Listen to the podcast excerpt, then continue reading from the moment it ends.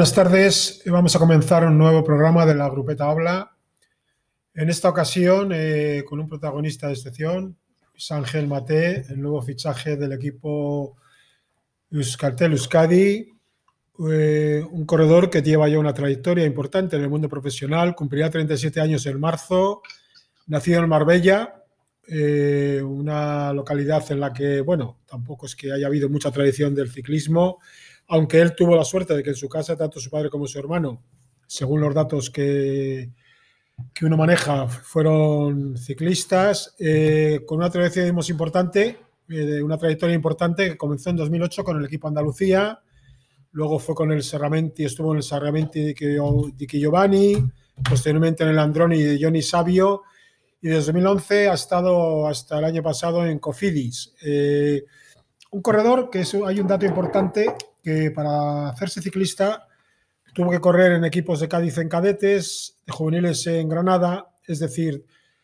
que no le fue fácil comenzar, tuvo que hacer muchos kilómetros de carretera junto a su padre y que luego en aficionados estuvo en un equipo mítico del ciclismo español, uno de esos equipos que se ha olvidado ya que existió, el Ávila Rojas, eh, que corrió mucho en Euskadi, era un equipo, un equipo habitual en estas carreras y en el que, con el que ganó unas cuantas pruebas en aficionados y posteriormente, como hemos dicho, pasó al mundo profesional en el que ha estado durante estos años en, el equipo Cofidis, que tiene su mérito porque no es fácil mantenerse en un equipo francés tanto tiempo. Llega a Euskaltel Euskadi yo no, en esto no estoy de acuerdo con Miquel, que con polémica, para mí no hay ninguna polémica, es un equipo profesional con todas las consecuencias, se puede fichar a quien quiera.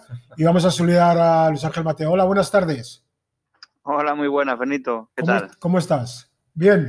Pues muy bien, gracias. Sí, sí, muy bien. Aquí contando los días para, juntarnos con, el equipo y para, para empezar a rodar todos juntos. Ya lo estamos haciendo de manera individual, pues para, para juntarnos, que siempre siempre, siempre es importante para el grupo. Muy buenas, Arracha León. Arracha León, Miguel. Muy buenas. Bien, bien, bien, la verdad que bien, ahora ya más tranquilos, que hemos tenido una mañana acelerada un poco, entre eso es lo que tiene tener hijos y que te pinchen las ruedas y no lleven recambios. Me cago en 10. No les enseñas otra cosa, los recambios y dinero. Pues el pequeño ha ido sin recambios y sin dinero. Normal que tenemos buenos, grandes amigos y tengo que agradecer a Ismar Zubeldia que le he llamado y me dice, yo no puedo, pero le llama a mi mujer, va con la furgoneta, le deja una rueda. Normal que los de la bici nos hemos ayudado todos, entre todos, siempre toda la vida. ¿eh? Totalmente, totalmente. Y no la verdad que, se agradece, se agradece. No, pues salir lo que decía Benito, no, polémica no. Mi pregunta era, ¿no? ¿Qué hace un chico como tú en un lugar como este? Que... bueno, pues es un cúmulo de circunstancias. Al final, bueno, eh, creo que después de una trayectoria a nivel, digamos, internacional muy dilatada, después de 10 años ya en Francia, en, Cofidis, pues bueno, eh, surgió para mí la oportunidad de, venir aquí. Mm, surgió buscada por mí porque fue el primer, la primera opción que planteé para, para, para cambiar de aire tenía claro que no quería hacer toda mi carrera deportiva en prácticamente toda en el mismo equipo. Eh, ya el año, el noveno año en Cofidis me lo planteé. Al final renové para hacer 10 años, que también es una cifra redonda y, bonita y difícil de hacer. Y luego, pues bueno, eh, mm, me hacía muchísima ilusión el proyecto, me hacía muchísima ilusión una serie de factores que creo que solo me los podía dar Euskaltel y la fundación y bueno, como te digo, han sido varios factores que al final han hecho que, llegásemos a un acuerdo rápido y que, y que yo esté ahora, pues eso, mm, deseando empezar a trabajar juntos y, y, empezar a construir un futuro muy bonito que creo que nos espera por delante. Decíamos antes que a ti te ha costado, luego seguiremos con, con tu nuevo equipo, con bueno, tus, eh, tus ilusiones, eh, tus ideas. Eh, que te, te costó bastante ser ciclista porque Marbella no era un lugar, eh, no es un lugar en el que haya mucho ciclismo, en principio, mucho ciclismo de competición. Tuviste que moverte por toda Andalucía para poder correr, ¿no? Pues sí, te puedes imaginar. Mm, Marbella, como tú bien dices, no tiene ninguna tradición ciclística y menos aún en aquella en aquel en aquel tiempo. Ahora casi todo por cualquier lugar de nuestra geografía que salga vemos un montón de ciclistas, muchísima gente montando en bici, entonces eso no era así. Los que hemos montado como Miquel lo sabemos. Eh, te puedes imaginar, en aquella época en Marbella pues no había ni equipo ciclista, ni escuela ciclista, ni, ni nada. Y desde muy pequeño pues me tocó emigrar con un sacrificio inmenso de mi familia, de, mis padres, que, se pasaban toda la semana trabajando y que el fin de semana pues tenían que levantarse a las 4 a las 5 de la mañana para, para llevar a su hijo que le había dado por montar en bici.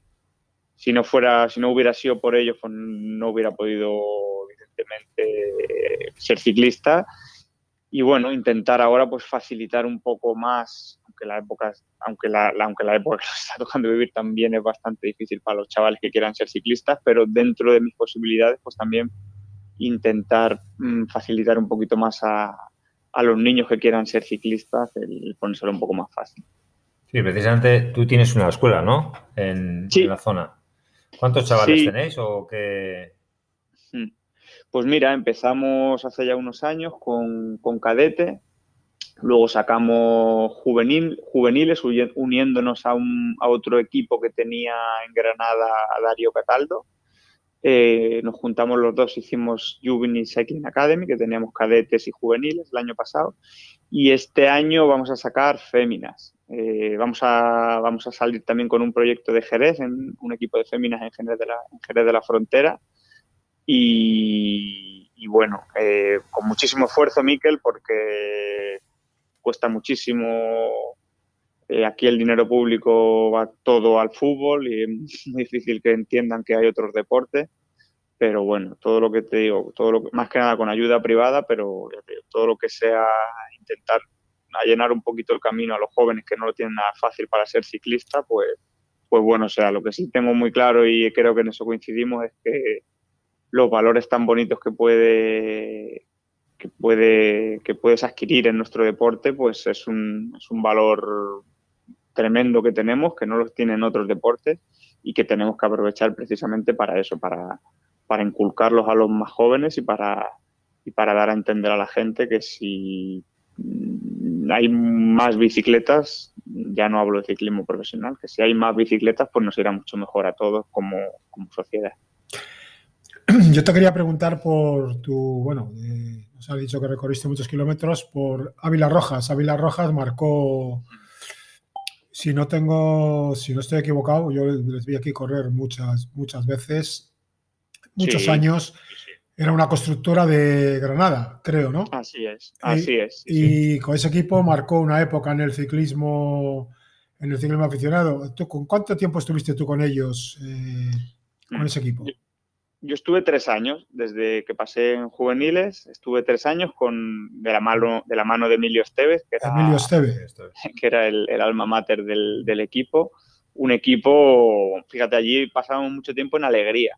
Eh, sí. allí en, en, en, el hotel. O sea, te pagaría bien el frío ahí también, ¿eh? Joder, sí, sí, allí pasábamos, siempre que como, corríamos muchísimo por el norte, pues siempre nos quedábamos allí, que nos trataban de lujo, por cierto se comía se comía de lujo allí en Antolín, creo que se llamaba Casa Antolín.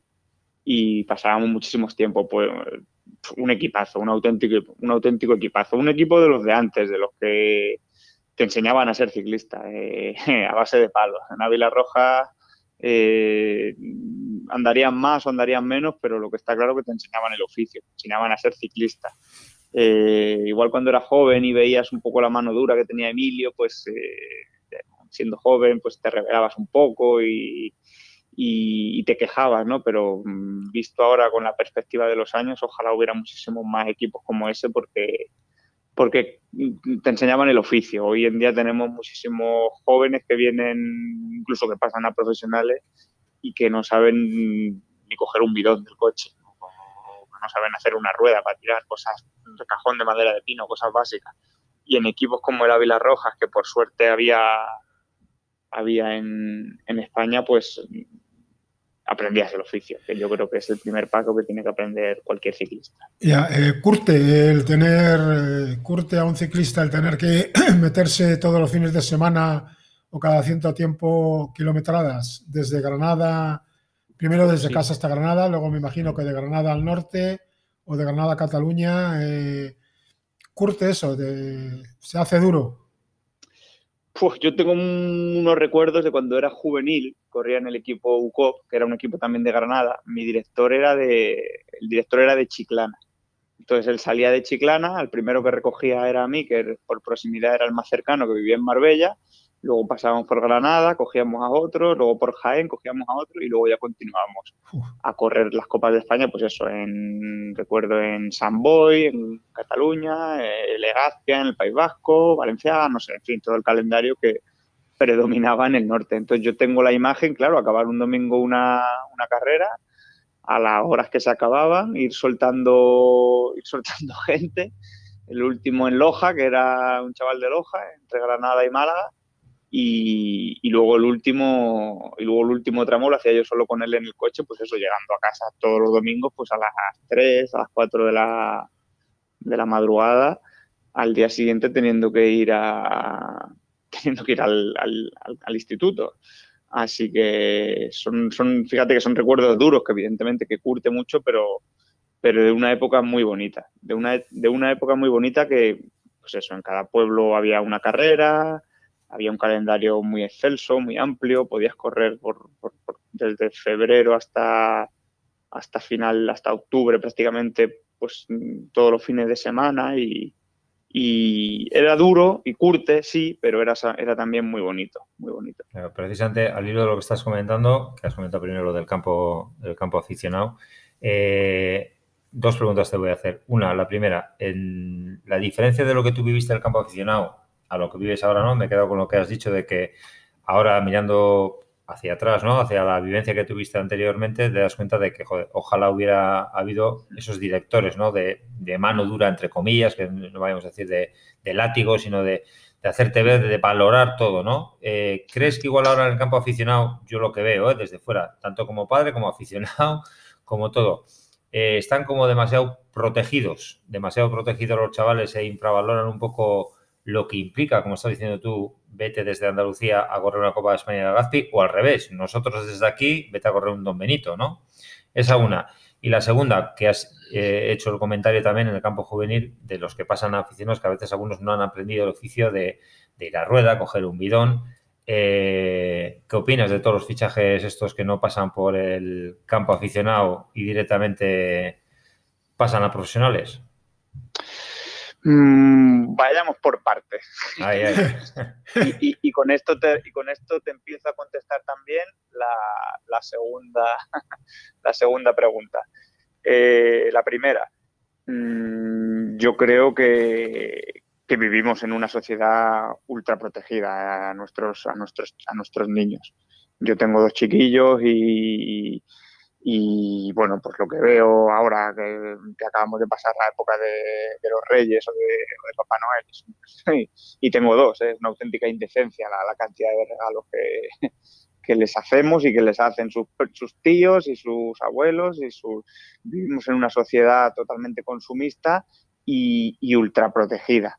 Yo creo que, que no nos vendría mal mm, recordar un poco de dónde venimos, de dónde vienen nuestros padres, del esfuerzo que ellos han tenido que realizar para que nosotros vivamos en esta sociedad de bienestar y el reflejo de la sociedad es el ciclismo, y es, el, es el deporte y es el ciclismo.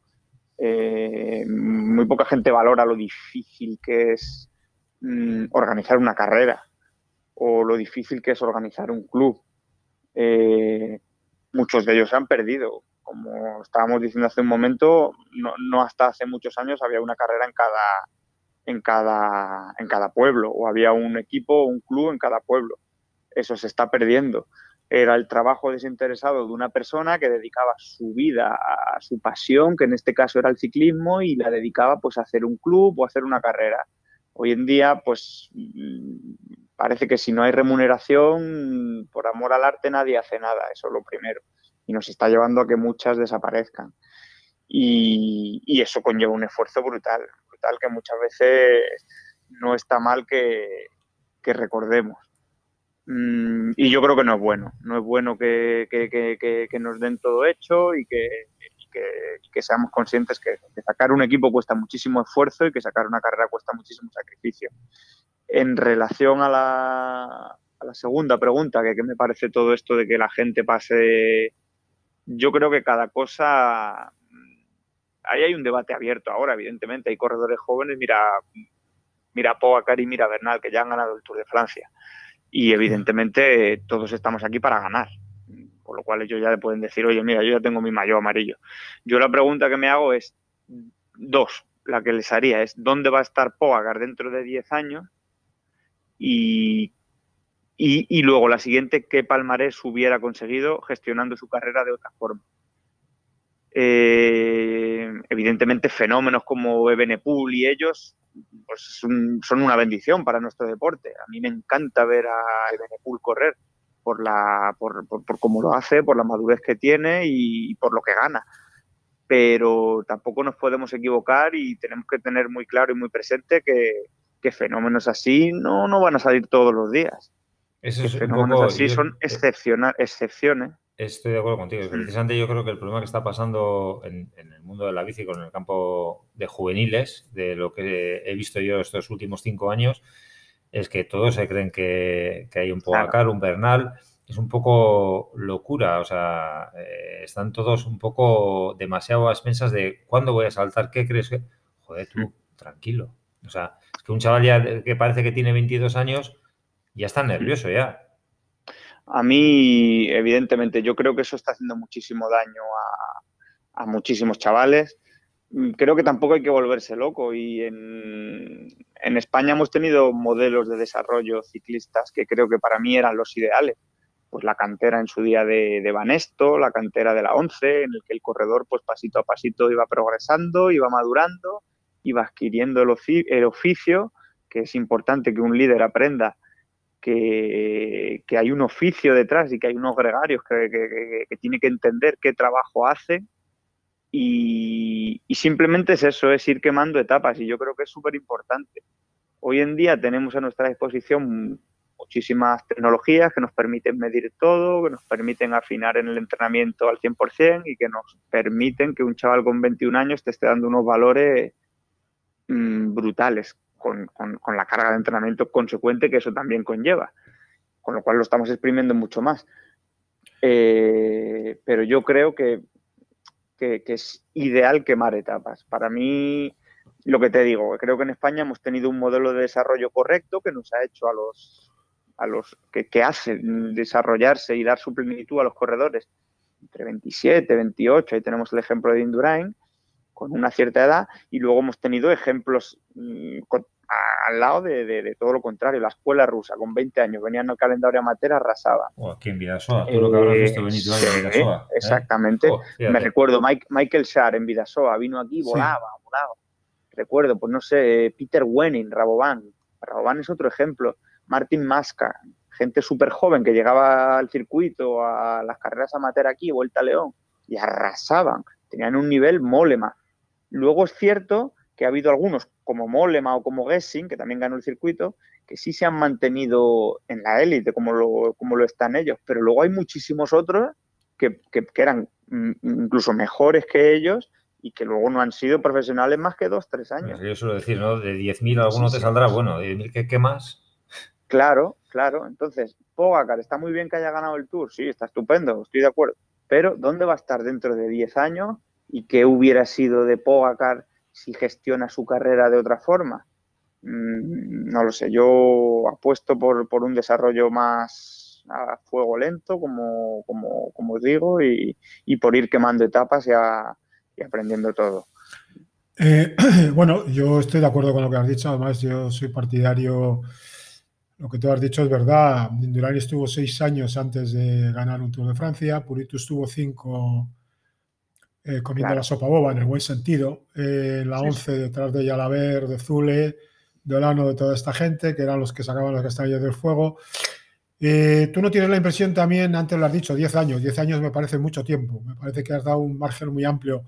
Se está viendo ya corredores, en el caso de los colombianos, buenos ciclistas, pero que vienen ya, como decía el médico de Movistar antes de Banesto, Jesús Hoyos, muy aprendidos. Es decir, gente con 20, 21 años, 22 años, que andan mucho, pero ese nivel lo puedes aguantar cuatro años, es decir, la gente va a durar eh, menos. Eso es lo que has querido dar a entender, que la gente explota antes porque vienen con muchas más cargas de trabajo, independientemente del fenómeno, pero que dura menos, ¿no? Por supuesto. Eh, nosotros cuando entrenábamos a juveniles era un juego. Era un juego, salíamos a montar en bici y Y si yo repaso mis entrenamientos de, juveniles y los primeros años de, de sub-23 sobre todo, eran un chiste. Si ves cómo entrenan ahora los juveniles, cómo tienen todo su nutricionista, cómo, cómo están exprimidos, pues lógicamente da que pensar a ver dónde, cuánto tiempo van a poder aguantar a ese, a ese nivel de exigencia. Eh, evidentemente, pues hay ejemplos que aguantarán mucho, como yo que sé, Rebelín, fíjate Rebelín los años que lleva cuidándose y los que lleva ahí, o como Alejandro, por ejemplo, pero seguramente que con ese nivel de exigencia eh, van a durar menos, evidentemente, por supuesto.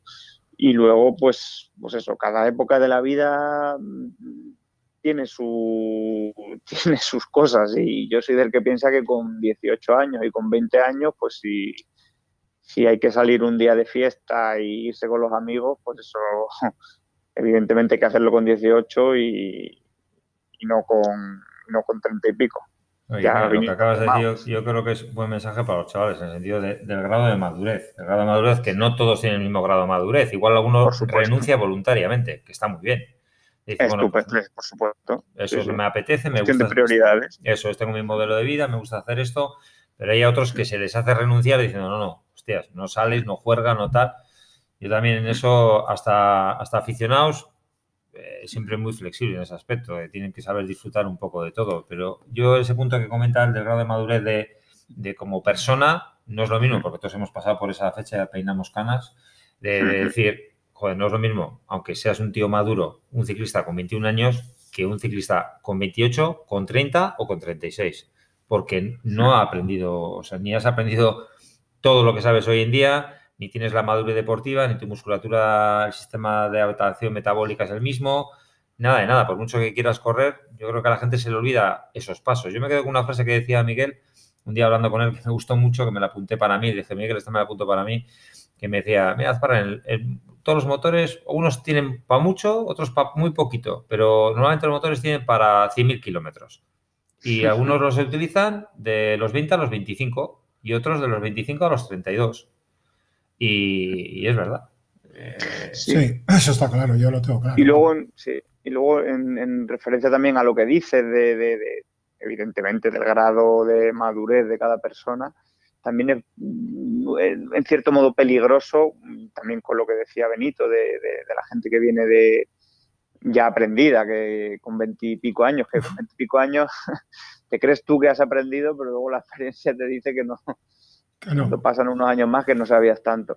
Pero en ese sentido también es peligroso tanto eso, tanto nivel de exigencia desde tan jóvenes, pues eso, mucho, es peligroso por, crear juguetes rotos. Yo he visto algún compañero con, treinta y pico años ya que, que, ha estado en edades de formación muy sacrificado y, y, muy detrás de él con la vara todo el día, que con treinta y pico años pues le da por, por, por, salir de fiesta. Y esto, pero bueno, es que estás totalmente desfasado. El, riesgo que conlleva también eso para crear juguetes rotos. Es que es, que es, que es, peligroso para los individuos, claro.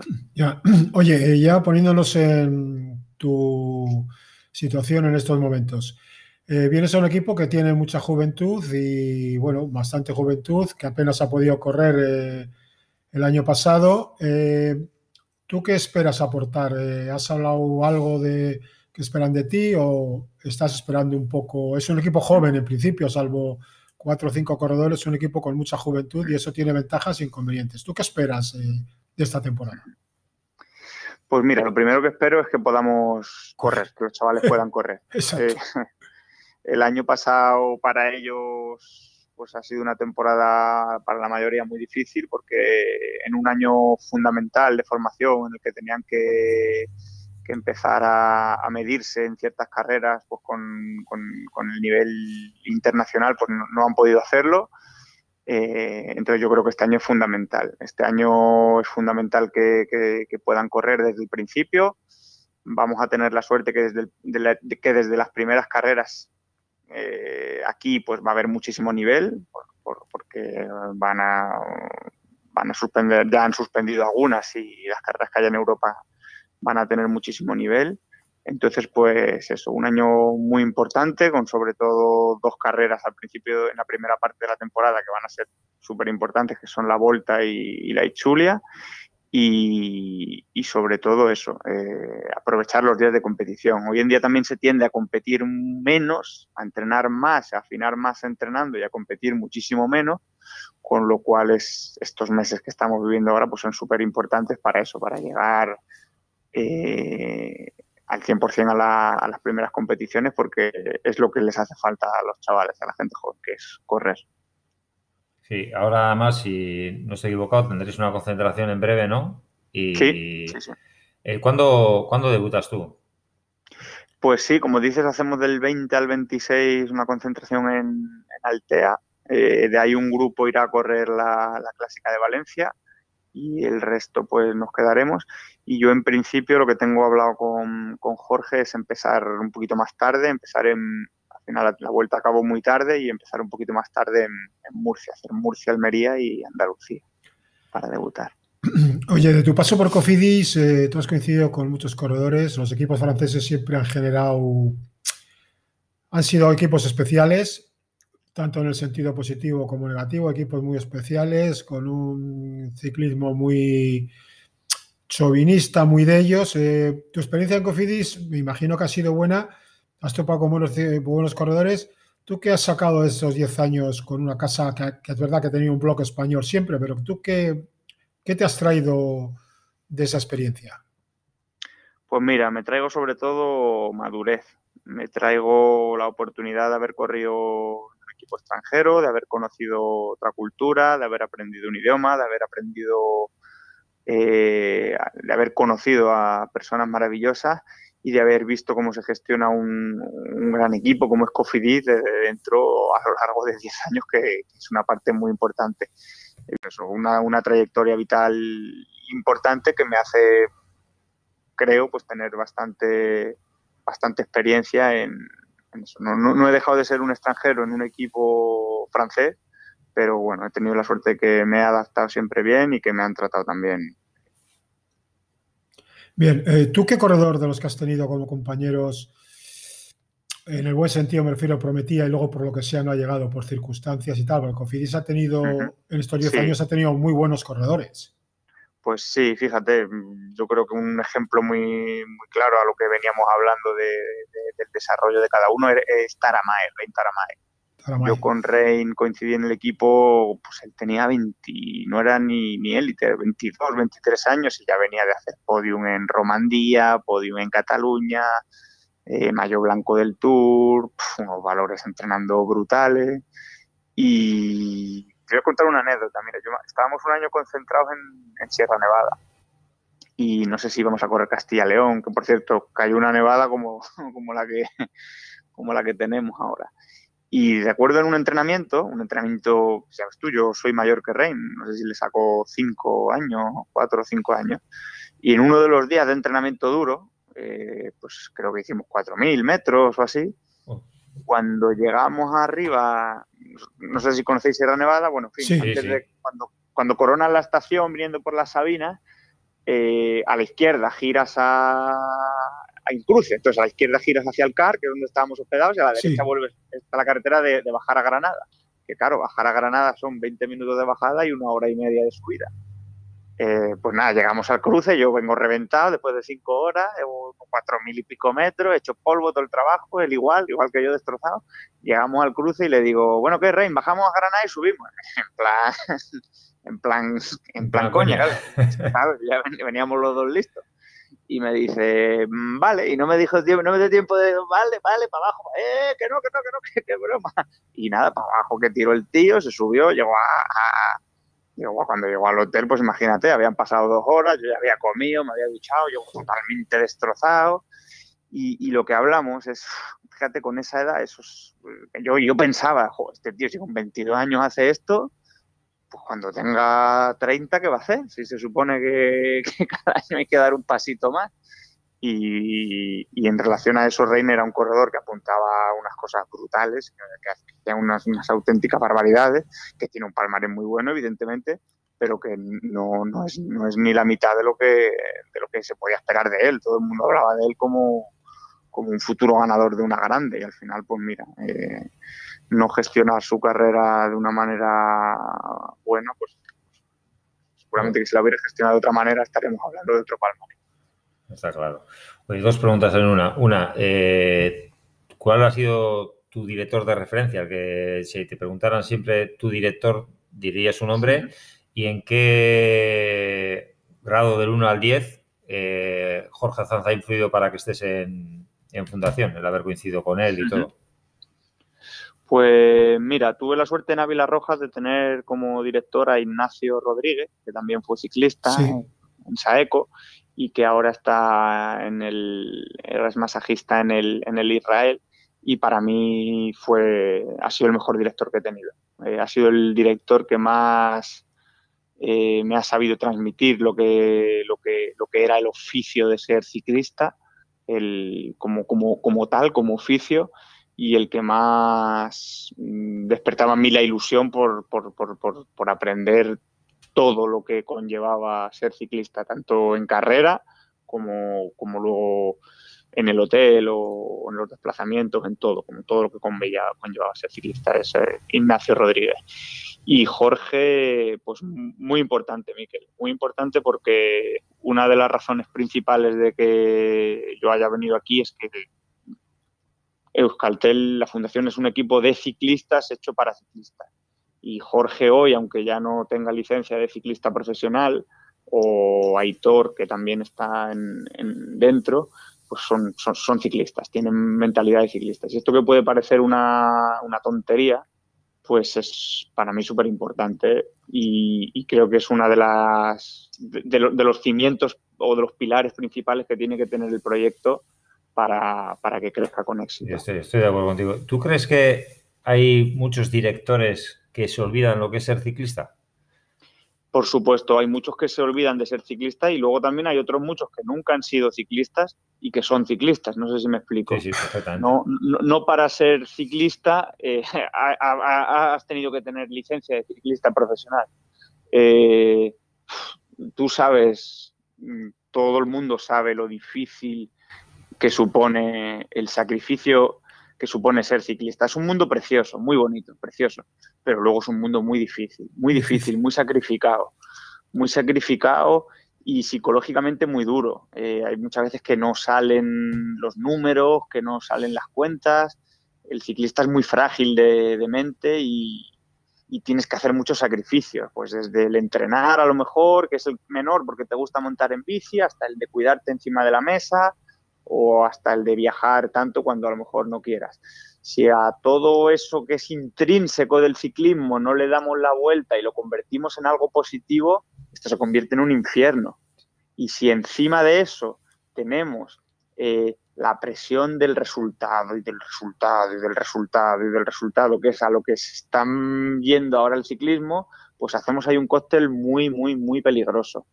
Eh, yo llevo 10 años en el equipo, llevaba 10 años en el equipo Cofidis y he notado un cambio mm, muy grande del principio ahora en cuanto a, a la inmediatez del resultado. Necesitan resultados y resultados y resultados. Y eso conlleva una presión que no es buena. Mm, para mí lo importante no es el resultado. Fíjate lo que te voy a decir. Todos corremos, todos corremos para ganar, está claro pero no me vale el resultado a toda costa. Mm, a costa del resultado estamos convirtiendo las carreras en un auténtico rollo que no hay quien las vea. El que no, cuántas etapas no hay quien se las no hay quien se las vea. Infumables. El que, infumables, infumables. El que no tira, el que no manda a nadie a arrancar es porque tiene uno en la general, el otro tiene un sprinter y todos ahí, ahí, ahí, y no se mueve nadie hasta el final y un auténtico rollo. Eso es un eh, no sé, yo creo que, y luego presión, presión, presión. Yo creo que más que el propio ciclista, no te puede presionar nadie. No, no, no, o sea, más que si, si a todo eso que, hemos dicho le sumamos la presión, esto se puede convertir en algo muy duro y, muy peligroso. Así que en ese sentido creo que más importante que la victoria es el cómo conseguirla. Y, en ese sentido también el equipo, pues esa filosofía pues la compartimos. De, eh, cuando tú llegaste a Cofidis eh, hace 10 años, ¿cómo han variado las cosas eh, en 10 años? Ahora, este último año habéis tenido de líderes, si no me equivoco, Viviani y Guillaume Martín que, bueno, eh, que explicaba muy bien por qué había rechazado ofertas de otros equipos franceses que no lo habían querido cuando era aficionado a pesar de los resultados, porque alguien hizo circular rumores que luego sabemos también fundado, con un manager también, bueno, que lleva ya un par de años. Eh, cuando tú llegaste, ¿quiénes eran los líderes y el manager? Y ahora, ¿en qué ha cambiado en ese tiempo? ¿Quiénes eran los líderes y el manager cuando tú llegaste? Eric eh, no, a mí me fichó Francis Van Londersel. Francis Van Londersel, sí, sí.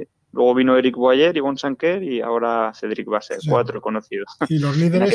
Sí, cuatro. Sí, en aquella época el líder era sobre todo Moncoutier. Teníamos también a, Bogondi, a Dumoulin, teníamos, teníamos un buen equipo. Sobre todo ha cambiado en lo que te comento de la presión de ganar. Mm, es que ahora hay que ganar y ganar y ganar. Y yo cuando llegué a Cofidis, a mí me dieron unas charlas al principio en las que lo importante no era ganar, lo importante era, también era en otras épocas, otro, otra época, ¿no? Pero bueno, era ser, mm, estrictamente mm, limpio y claro en el tema ético, lo primero, y luego llevar el, la filosofía del, equipo, que es la que se inculcaba en las charlas de, una manera también clara, ¿no? Llevar, digamos, el, el sponsor de la manera que ellos te indicasen, ¿no? Pero ahora ya solo se habla de ganar. Es cierto que también ha venido muchísimo más dinero al, ciclismo. Se estamos hablando de unas cantidades de dinero astronómicas, lo que podía cobrar Buani o lo que cobra ahora Viviani o lo que cobra cualquier líder en cualquier otro equipo. Y, por lo menos en el caso de Cofidis, eh, los últimos años había mucha presión por ganar, había que ganar, había que ganar, había que ganar. Pero claro, no se dan cuenta que para ganar no solo hace falta eh, fichar a alguien, para ganar hay que estás viendo un trabajo muy grande y que para ganar, por mucha presión que tú metas a alguien, no, no, no, no hay que meter presión, más estará metiendo el mismo, interiorizando lo que gana y que no gana. Eh, ya te digo, yo creo que el ciclismo ya es de por sí demasiado duro como para que encima eh, mm. estemos mm, estén metiendo presión con ganar, ganar, ganar, ganar, que luego además estamos viendo que cada vez es más difícil porque siempre ganan los mismos, cada vez hay, menos variedad en, los ganadores. Sí, de todas formas, Cofidis ha sido un equipo que ha amortizado siempre sus temporadas, porque en Francia eh, empezaron, eran de los equipos, eh, todos los equipos franceses que permitían subir a los autobuses a filmar a la televisión francesa, que mm. hacían reportajes con el masaje, que hacía No, y deportivamente, y deportivamente también. Exacto. Ha tenido años, años muy, muy buenos también. Luego, por eso. Sí. Han tenido, de la Vuelta a España también, ha sido un equipo que se ha dejado ver, una casa que ha distribuido muy bien la publicidad en ese sentido y que luego en Francia, mm. bueno, Francia cuida muy bien. Eh, eh, todos esos temas, eh, los reportajes que había a las 7 de la tarde eran un, libro abierto. Pero en carrera a mí no me gustaban. ¿Quién? Cofidí también ten en cuenta que han estado... Yo tengo que ser crítico, o sea, tú has estado ahí, pero yo, o sea, la gente me, cuando me preguntaba, que, a mí me parece un mm. poco triste, eh, eh, precisamente por lo que decía, por lo que dice Mateo, yo creo que al final el haber tenido un corredor, los últimos años te hablo, ¿eh? yo te hablo de los últimos cinco años, a mí cuando me preguntaban, yo decía, a mí me parece un equipo triste. ¿Por qué? Porque estaban esperando a Guami, ahora a Viviani. y, a, mí también. por eso te digo que ha habido etapas, había etapas infumables. Eso es. Pues eso. es. Mm. A mí era como decir, madre mía, decía, pero, pero arranca, chico, arranca, porque es que no podemos estar. Que entiendo lo del resultado, pero llega un momento que para ver un resultado tienes que tener una buena conexión de grupo. Tienes que tener al grupo que, que esté unido y contento de que tengan la capacidad. Que está claro. No, eso es fundamental. ¿eh?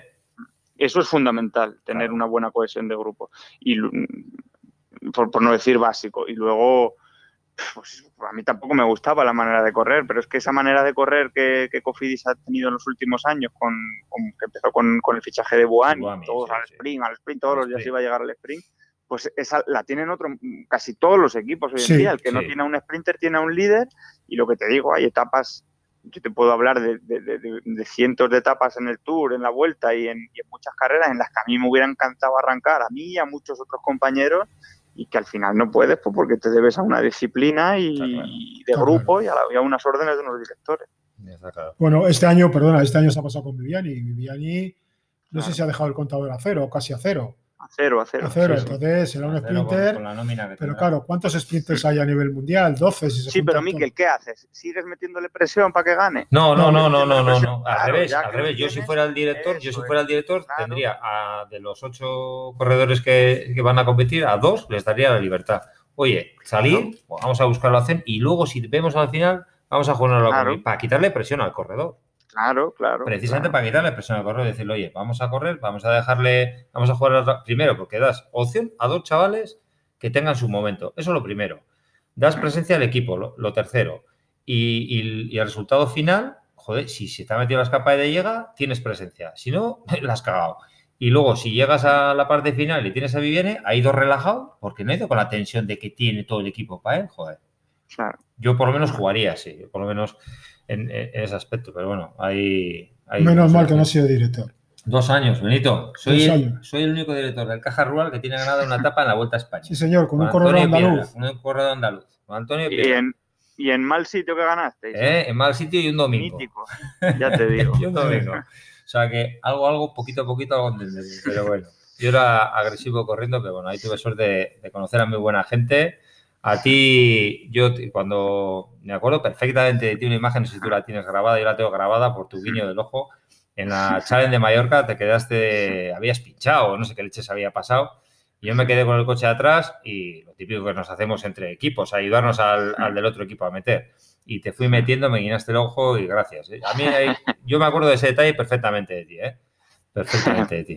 Claro, pues sí, son detalles que, joder, que, que se enseñan desde abajo. Desde Claro. hablamos. abajo. Que se- Y que, y que da pena ver ahora eso a muchos profesionales y a muchos chavales que pasan a profesionales con unas condiciones buenísimas y que no tienen esa, esa escuela, esa picardía, ese, joder, guiñale un ojo al director, que igual dentro de un rato pinchas otra vez y te hace falta que te meta, que, sin embargo, si pasas por al lado y le miras para otro lado, igual la próxima vez dices, pues ahora te va a meter fulanito. Esta es la cantadora. Está claro. Claro. Está claro. Son, son, son cosas que dan pena que, que se hayan perdido.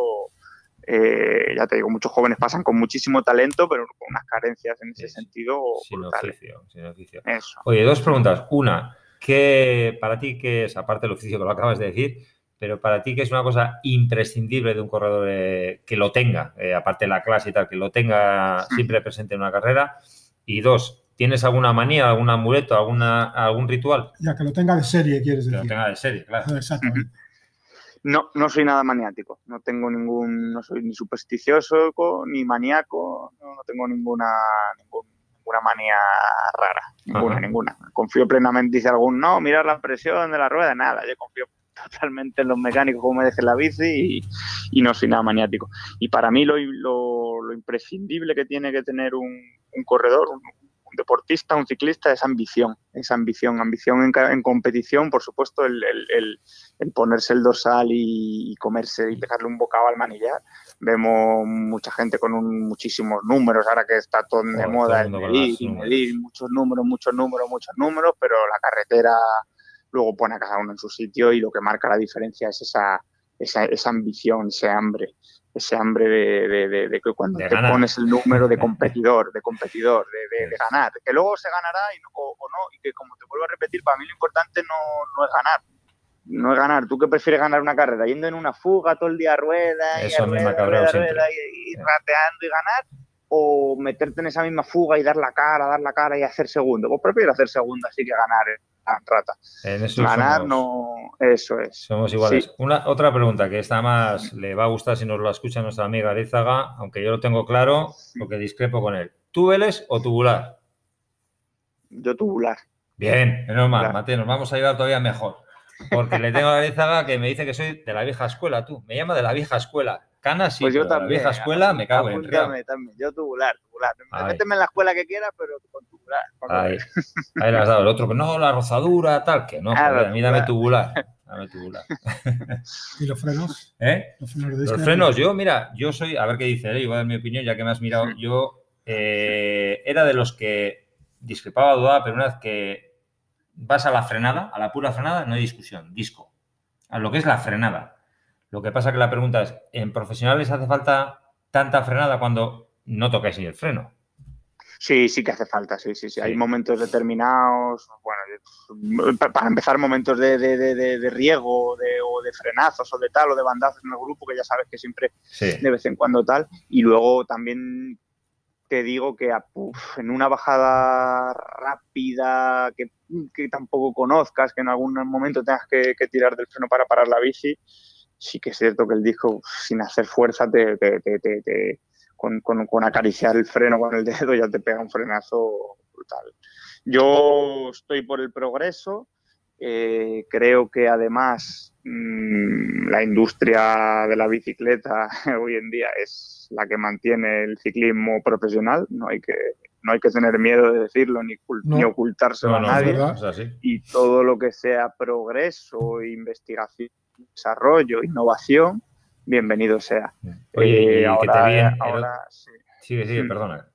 No, digo eso, que ahora pues eso, hay una tendencia en la que la mayoría de las marcas han apostado por, por los discos y además es bonito porque eh, se le ha añadido peso y ahora pues la marca que trabaje bien va a tener ventaja con respecto a la que no lo haga tan bien en cuanto al peso. Bueno, Arizaga ya nos sacó una MX con disco en 6400, ¿eh? Ya le he dicho que me pues la tunea a mí igual. Esa para, a ver si para la Itzulia. Esa para ti, ¿no? Que te la ponga negrita como la tenía el puesta para ti. Precisamente que te vi una encuesta el otro día en Instagram. ¿Quién ganó, la Aero o la OMX? La OMX de calle. De calle, ¿no? De calle. Sí, sí, sí, sí. Yo, también soy muy de OMX. Yo también. bueno, y ya, no sé, para terminar, yo creo que ya vamos a ir terminando. Y bueno, eh, ¿tú qué esperas del año? ¿Cuál, ¿Cuál crees tú que puede ser tu misión, aunque solo tenéis que hablar dentro del equipo, la experiencia que acumulas? ¿Cuál puede ser tu, trabajo dentro del equipo? Mira, lo principal es crear un grupo mm, competitivo, un grupo competitivo, un equipo que, cuando se cuando llega a las carreras se haga respetar. Eso, eso hay que construirlo desde, desde abajo, desde el principio, desde ya, desde el trabajo de cada uno en su casa, continuando en la concentración todos juntos. Eh, cada cada pieza del equipo va a ser fundamental. Yo intentaré aportar lo que puedo como más veterano en cuanto a experiencia o en cuanto a recorrido vital que haya podido tener, pero seguramente que el Asparren chico pues tenga mucho que aportar en cuanto a ilusión, en cuanto a eh, querer saber, en cuanto a conocimiento, digo el Asparren chico por no decirte... Que Carratu, eh, el que sea, exactamente. tienes todo exactamente. Sí, yo creo que, es un, que es un equipo...